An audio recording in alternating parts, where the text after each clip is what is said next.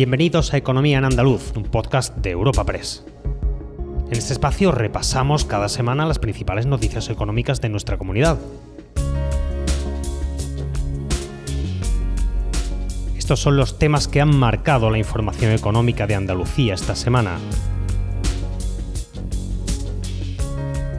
El paro ha sido una de las noticias más destacadas esta semana en el ámbito económico. Baja en Andalucía en 32.100 personas en agosto, lo que supone un 3,9% menos que el mes anterior. El número de desempleados registrado en los servicios públicos de empleo se sitúa en 796.394 según los datos facilitados este jueves por el Ministerio de Trabajo y Economía Social. El sector servicios acapara casi la mitad de los empleos que se han generado y los sindicatos valoran estas cifras si bien siguen criticando la precariedad de buena parte del empleo que se genera. La Junta saluda este censo histórico del paro y que Andalucía lidere en términos absolutos esa bajada en el conjunto del país.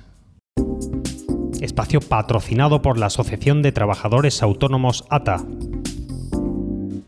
Como decíamos en nuestra portada, el paro desciende en Andalucía en algo más de 32.000 personas. La comunidad encadena seis meses de bajada y las cifras se aproximan a las que teníamos antes de la pandemia. En términos interanuales, el paro ha bajado en poco más de 161.000 personas en el octavo mes del año, lo que representa un descenso del 16,8% respecto al mismo mes del año anterior. UGT valora este dato histórico en un mes de agosto, pero pone el foco en que el problema no es tanto de cantidad, sino de calidad, ya que el empleo que se crea, señalan, es precario. Juan Carlos Hidalgo, secretario de Relaciones Laborales y Empleo de UGT Andalucía. Está ocurriendo como ocurrió con la recuperación económica en el 2014. Se está creando empleo, el empleo de mala calidad, en precariedad, mientras que los beneficios eh, de los empresarios eh, se están recuperando igual eh, de la misma manera, de la misma forma y en la misma cuantía que antes de la pandemia. En esa línea se manifiestan en comisiones obreras. El sindicato insiste en que esta recuperación del empleo permite llevar a cabo una subida del salario mínimo interprofesional que garantice el poder adquisitivo de los trabajadores. Nuria López, secretaria general de comisiones obreras en Andalucía. Y que para no dejar a nadie atrás, pues es necesario subir el salario mínimo interprofesional, mejorar los convenios colectivos, los salarios y las condiciones de trabajo, y para eso es clave acabar con una reforma laboral que lastra las posibilidades de desarrollo de este país. Desde la Junta valoran la caída del paro y el hecho de que desde marzo 200.000 andaluces hayan abandonado las listas del desempleo. No en vano, la comunidad ha liderado la bajada del paro en España en términos absolutos. José Agustín González, secretario general de Empleo y Trabajo Autónomo. Andalucía es además la comunidad en la que más ha bajado el paro en términos absolutos, aportando un 38% del descenso. Es decir, que uno de cada tres parados menos en agosto es andaluz. Y además ha bajado el desempleo a mayor ritmo que en España, 1,45 puntos más. No cabe duda que la positiva evolución del sector servicios, por, lógicamente por la temporada veraniega, a la que se ha sumado también el buen comportamiento del sector agrícola con el inicio de, de distintas campañas, son los principales protagonistas de esta evolución a la baja de agosto.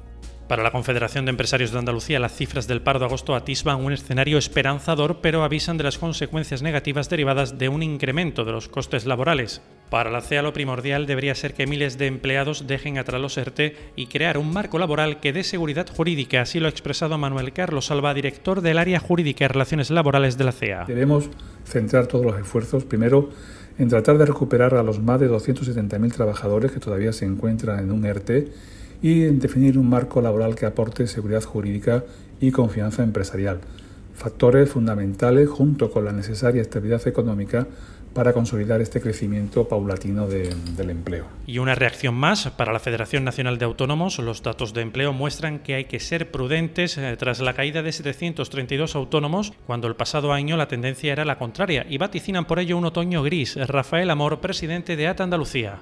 La capacidad de resistencia de los autónomos ya no existe. vemos que nos puede esperar un otoño gris unido a un incremento de las cuotas producido por la subida del salario mínimo interprofesional ante la falta de empatía del gobierno central y la subida de las materias primas, los carburantes y sobre todo la escandalosa subida de la luz que tanto nos afectan en el desarrollo de nuestra, vida, de nuestra actividad. Los hosteleros andaluces consideran la decisión de la Administración Autonómica de relajar las limitaciones para el sector un primer paso, dicen, y reclaman continuar en esa senda. Recordamos que el Comité Regional de Alertas de Salud Pública decidía este martes ampliar hasta las 2 de la madrugada el horario del sector, así como la apertura del ocio nocturno hasta las 3 y media de la madrugada. Para la Federación de Empresarios de Hostelería de Andalucía, la eliminación de las limitaciones debe seguir con continuidad la próxima semana y la siguiente para alcanzar la normalidad lo antes posible. Javier Frutos, presidente de la patronal hostelera andaluza. Sí está claro que obviamente lo recibimos como un, primer paso para este proceso que, tiene que seguir con, una continuidad de la próxima semana y, la siguiente y alcanzar la normalidad lo antes posible. Está claro que, que la actividad económica ahora mismo está muy debilitada y tenemos que ir en, esa línea y sobre todo teniendo en cuenta que, tanto los contagios como la, incidencia en, los hospitales pues está siendo, está siendo menor e igualmente con el tema de la vacunación como decía antes. Cambiamos de asunto. El nuevo decreto de calidad y trazabilidad del aceite de oliva y orujo de oliva aprobado esta semana en el Consejo de Ministros prohíbe la mezcla de aceites y el denominado refrescado para garantizar la calidad de este producto emblemático en nuestra comunidad. Esta nueva norma llega para revalorizar el aceite de oliva, en especial el virgen atender las nuevas demandas de transparencia de la ciudadanía y satisfacer una reivindicación histórica del sector oleícola. Luis Planas, ministro de Agricultura, ha valorado este decreto. Se da un paso más y se completa, yo diría que ese decálogo, eh, de una forma yo creo que muy positiva. el sector lo ha recibido así. Estamos aprobando una medida que le da garantía de creación de valor al sector y garantía para los consumidores. Por tanto, que es muy beneficiosa. En la organización agraria COAC califican de paso muy importante la aprobación del citado decreto porque, entre otras cosas, va a dificultar y mucho las malas prácticas en la cadena de valor, tras el esfuerzo tan grande, dicen, que hacen los olivaleros durante todo un año para proporcionar un aceite de calidad. Juan Luis Ávila, secretario general de COAC Jaén y responsable de Olivar de COAC Andalucía. La reivindicación histórica de, de nuestra organización de COAC, llevamos pidiéndolo muchos años creo que se da un paso muy importante, creemos que se da un paso muy importante en cuanto a la trazabilidad del aceite. Eh, creemos que esto va a dificultar y mucho cualquier mala práctica en la cadena de valor del esfuerzo tan grande que hacen los olivareros durante todo un año y nuestra valoración todavía no podemos terminar de concretarla al detalle porque no conocemos el texto en su conjunto.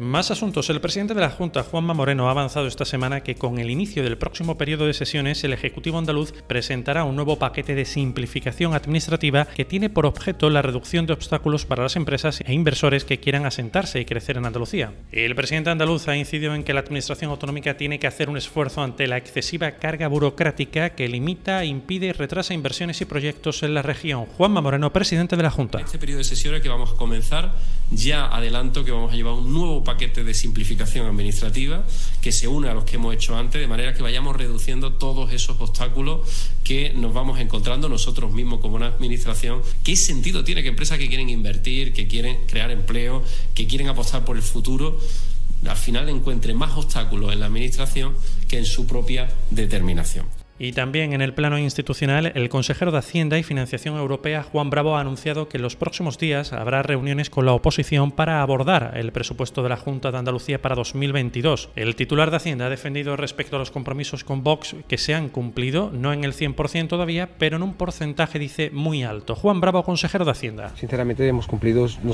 no el 100% todavía, pero se ha cumplido un porcentaje muy alto de todo lo que hemos comprometido, tanto con ellos como el resto de formaciones y nosotros lo que vamos a hacer y lo que ya estamos trabajando y lo que vamos a hacer en los próximos días es tener una reunión tanto con Vox como con el Partido Socialista, como con Adelante Andalucía, que ya lo hicimos en el presupuesto anterior, para ponerles encima de la mesa el escenario presupuestario y al cierre hablamos de la falta de conectividad con el aeropuerto de Almería, que ha criticado la Confederación Empresarial de la provincia, ASEMPAL, con ocasión del balance turístico del verano que se ha presentado esta semana. En este sentido se valora el empuje del turismo nacional, pero se ve con incertidumbre el panorama para los próximos meses, especialmente por esa falta de conexión con los mercados internacionales. José María Rosell, presidente de este órgano empresarial. Con una buena conectividad, destino como, Costa de Almería, con la temperatura que tenemos en invierno, pues, pues sería incluso un destino de, escapada para la gente del norte de España, seguramente de escapadas cortas, pero claro, no pueden ser ocho horas de viaje para estar un día y medio y luego otras ocho horas de viaje para, para llegar a su casa.